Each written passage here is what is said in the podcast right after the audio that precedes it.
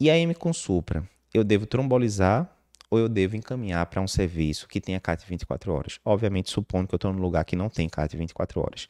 Então, isso aqui foi uma dúvida que nosso seguidor Tadeu colocou lá na comunidade. Ele colocou o seguinte, uh, resumindo né, a dúvida, moro no interior, né, então não temos aqui serviços com disponibilidade de hemodinâmica e tal, e é muito comum o, chegarem pacientes que já têm quadro né, de de infarto com 4 ou 5 horas de evolução, infarto com supra. Né? A maioria dos serviços só vai ter trombolítico mesmo. E aí, nesse caso, como é que é a decisão em relação a trombolizar o paciente ou encaminhá-lo para um serviço que tem né, hemodinâmica 24 horas? É, dei uma resumida aqui porque a dúvida era maior do que essa. Então vamos lá. Eu estou com um paciente. Normalmente a gente usa a regra dos 120 minutos, né, Tadeu? Lembrando, 120 minutos é o quê? Chegou o paciente para mim agora, eu reconheci o infarto com supra dele agora, nesse momento. Tá dado o diagnóstico agora. Estou gravando esse podcast aqui, são 10 e 18 da manhã. Então, digamos que eu dei o diagnóstico do paciente de infarto com supra, vi lá o eletro tal, fiz o atendimento inicial 10 e, de, 10 e 19, já, já trocou. 10 e 19 da manhã. Digamos que esse paciente, obviamente, não tenha nenhuma contraindicação a trombolítico. Porque se ele tiver alguma contraindicação é, absoluta trombolítico, né? Complicou. Ah, teve um AVC hemorrágico dois meses atrás. Não vai dar para trombolizar. A única alternativa que eu tenho é transferir ele para um centro que tenha hemodinâmica 24 horas.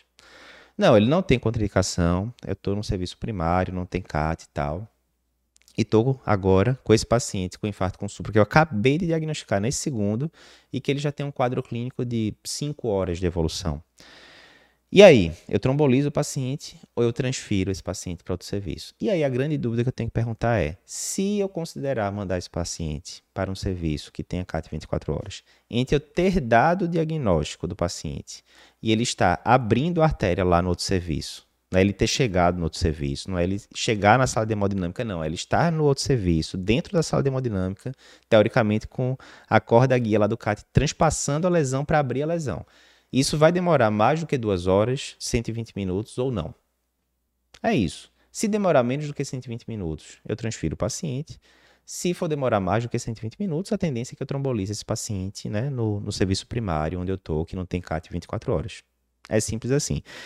Nessa, nessa questão aqui de Tadeu, o que me pareceu muito foi a dúvida entre os 120 minutos e o tempo de apresentação do infarto. Né? Que ele falou: olha, é muito comum o diagnóstico só ser dado quando o paciente já tem 4 ou 5 horas de quadro clínico. Isso não interfere tanto, Tadeu, certo? Lógico, a gente sabe que muitas vezes o paciente demora a ter o, o diagnóstico de infarto, muitas vezes o paciente demora a se tocar que ele está acontecendo alguma coisa errada e que ele tem que ir para o hospital. Então, às vezes, ele fica em casa pensando que aquilo é só um refluxo, alguma coisa do tipo, só procura o hospital horas depois.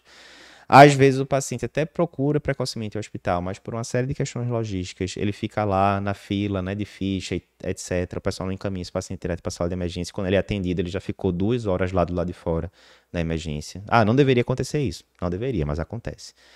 Então, o tempo de surgimento dos sintomas, quanto mais precoce for o diagnóstico do infarto, quanto mais precoce for a terapia de reperfusão, melhor para o paciente. Mas tem coisas que a gente não tem controle. Então, eu estou lá na sala de emergência, eu acabei de ver esse paciente com doutor Asca, rapidamente fiz o eletro, fiz o curso de eletrocardiopapers, então tenho total segurança de diagnosticar o infarto com supra. Diagnostiquei imagem espelho, tudo bonitinho, certeza que é um infarto com supra, acabei de dar o diagnóstico desse paciente agora, né? Quando ele chegou para mim, rapidamente eu resolvi a parada, mas esse paciente já está com 6 horas de sintomas. Eu não tenho muito o que fazer em relação a essas 6 horas que passaram. O que eu tenho que pensar é, o que é que eu tenho controle? De agora, do momento zero que eu dei o diagnóstico do infarto, para frente, o que é que eu vou fazer? Eu vou trombolizar ou vou transferir? Aí é que eu vou pensar nos 120 minutos. Os 120, 120 minutos não é quando começou os sintomas do paciente. Os 120 minutos é a partir do momento do diagnóstico do infarto com supra, né, pelo eletro, juntando com o quadro clínico. Esse é o minuto zero. Do minuto zero até estar tá abrindo a artéria na hemodinâmica, vai demorar mais do que 120 minutos? Essa é a grande dúvida. Então, digamos que eu estou numa cidade, né, no interior de Pernambuco, e o centro que tem com hemodinâmica 24 horas fica a, sei lá, vou dar uma distância aqui, 200 quilômetros de, de, de, distância, que normalmente demora, com trânsito, etc, etc, demora, sei lá, 3 horas para percorrer essa distância. É, exemplo fictício. Nem fiz os cálculos muito bem aqui para ver se isso é, é, muito factível, mas digamos que seja 3 horas com trânsito, em, é, via de regra. Bom, veja, se eu der o diagnóstico agora, se eu já sei que normalmente quando eu mando a ambulância para esse serviço demora três horas para chegar. Três horas, obviamente, já passou dos 120 minutos. E veja, três horas de trânsito. Ainda tenho que ligar no outro hospital, ver se tem vaga, regular a vaga. Isso varia de estado para estado. Aqui em, em Pernambuco é assim, você tem que regular a vaga, pedir uma vaga lá na central de leite e tal. O paciente tem que chegar e pronto. Isso aí, digamos que eu perdi 20 minutos nessa história.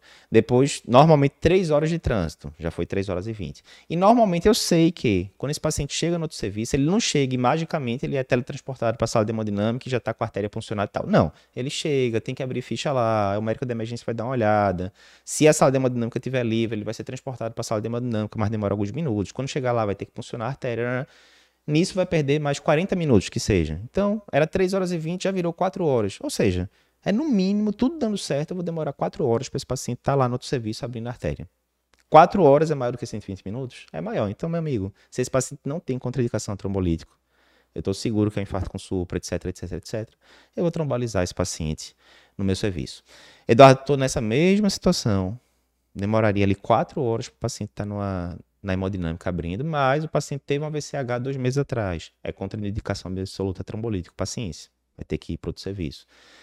Ou esse paciente teve um AVCI dois meses atrás, né? AVCH, qualquer, qualquer AVCH já entra como contraindicação absoluta. AVCI nos últimos três meses, quatro meses e meio, depende da diretriz que você vai ver, é contraindicação absoluta também. O paciente teve um, um AVCI bem relevante um mês atrás, dois meses atrás é contraindicação é absoluta metrobolítica, paciência. Por mais que demore para chegar no outro serviço, é o que eu tenho para oferecer agora. Então, eu vou tratar com as outras coisas, tá? O tratamento clínico, né, do infarto com por enquanto, mas não vou trombolizar, vou ter que transferir para outro serviço.